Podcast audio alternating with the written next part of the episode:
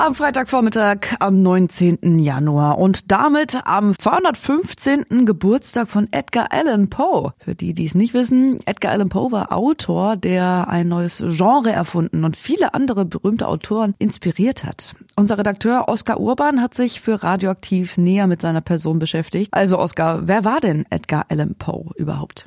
Edgar Allan Poe war ein amerikanischer Schriftsteller des 19. Jahrhunderts. Er ist heute vor 215 Jahren in Boston geboren und am 7. Oktober 1849 gestorben. Sein Tod ist bis heute ein Mysterium. Wieso Mysterium? Worum geht es da genau?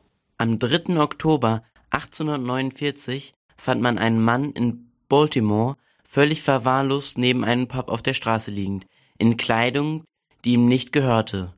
Er wurde sofort ins Krankenhaus gebracht. Erst später stellte sich heraus, dass dieser Mann Edgar Allan Poe war.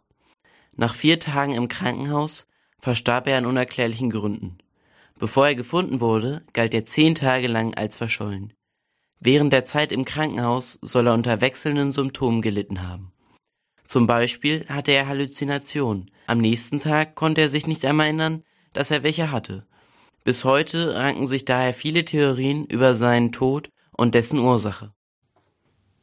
Und warum wurde er überhaupt so berühmt als Autor? Was waren seine Werke? Poe hat 38 Gedichte, 45 Geschichten, vier Novellen und einen Roman geschrieben. Sein berühmtestes Werk ist das Gedicht The Raven, zu Deutsch Der Rabe, das er 1845 veröffentlicht hat. Ein anderes sehr wichtiges Werk ist Der Doppelmord in der Rue Morgue. Das Interessante daran, es ist der erste richtige Krimi, wie man ihn heute kennt. Ein Detektiv versucht mit Hilfe seines Verstandes, die beiden Mordfälle aufzuklären. Poe hat damit Autoren wie Agatha Christie, Stephen King, Oscar Wilde und Jules Verne inspiriert. Die meisten seiner Werke würde man heute in die Genres Horror und Science Fiction einordnen.